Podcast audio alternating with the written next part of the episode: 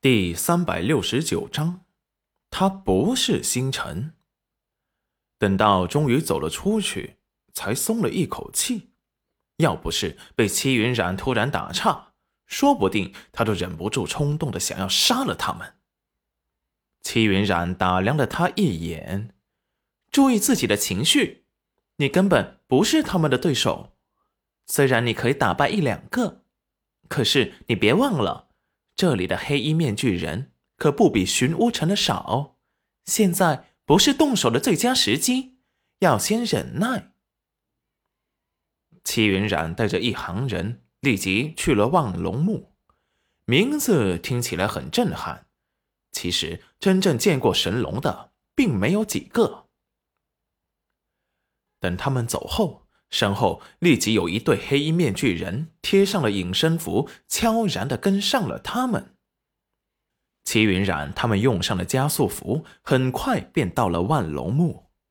只见万龙墓前有很多用石头雕刻的神龙，摆放的杂乱无章，遍地都是，看起来非常的让人震惊。只是他们的眼睛里全部空洞洞的，没有眼珠。看起来异常的凶猛恐怖，龙爪也锋利的如尖刀，不经意间还可以看到这些腾飞的巨龙从石头里飞了出来，冲他们大声的咆哮。锋利冰冷的龙爪抵住了他们的喉咙，仿佛它就在眼前，可以一口把他们全部吞下，令人害怕恐慌，心有余悸。大家不要看这些石雕！齐云染一声大喝，立即拉回来了穆清晨的神智，脸上出现了苍白的神情。刚才他真的感觉自己差点就被神龙给吞了下去，浑身颤抖的厉害。齐彦周也回过了神，虽然他也被吓到，但是定力深厚，不露声色。倒是洛河睡在齐云染的怀中。见这些石雕赶下戚云染，立即跳了下来，身体变大，对着这些石雕就是一阵狂笑。那些石雕里的龙魂立即虎视眈眈地看着洛河，没再越界吓人了。戚云染带着大家赶紧进了万龙墓，里面传来一股腐烂的味道，吸进肺部的空气也满是尘埃。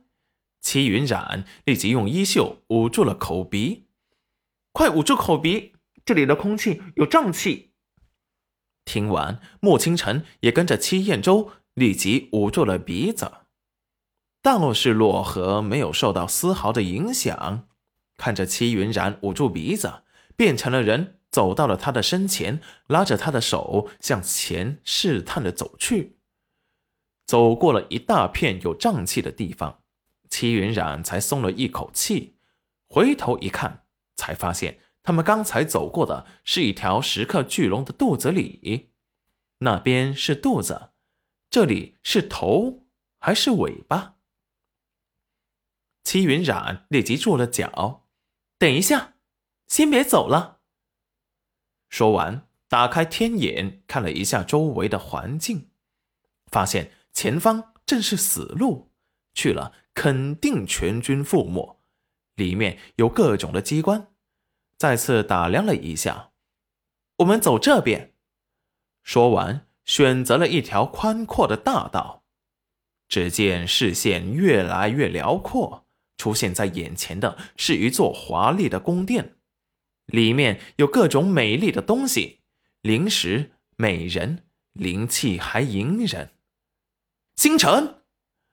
洛河的惊呼已经引起了大殿里众人的注意。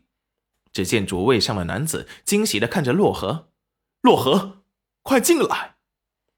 星辰，真的是你啊！说完，大步的就想跑过去，被戚云染一手拽住：“主人，他是星辰啊，真的是星辰！”主人，你们来了，怎么不进来？星辰一开口，洛河。便惊愕的看着那男子，他不是星辰，星辰从不叫主人，他叫主人冉冉。齐彦周也看出了门道，一张辟邪符扔出，只听一声惨叫，眼前的宫殿便消失了。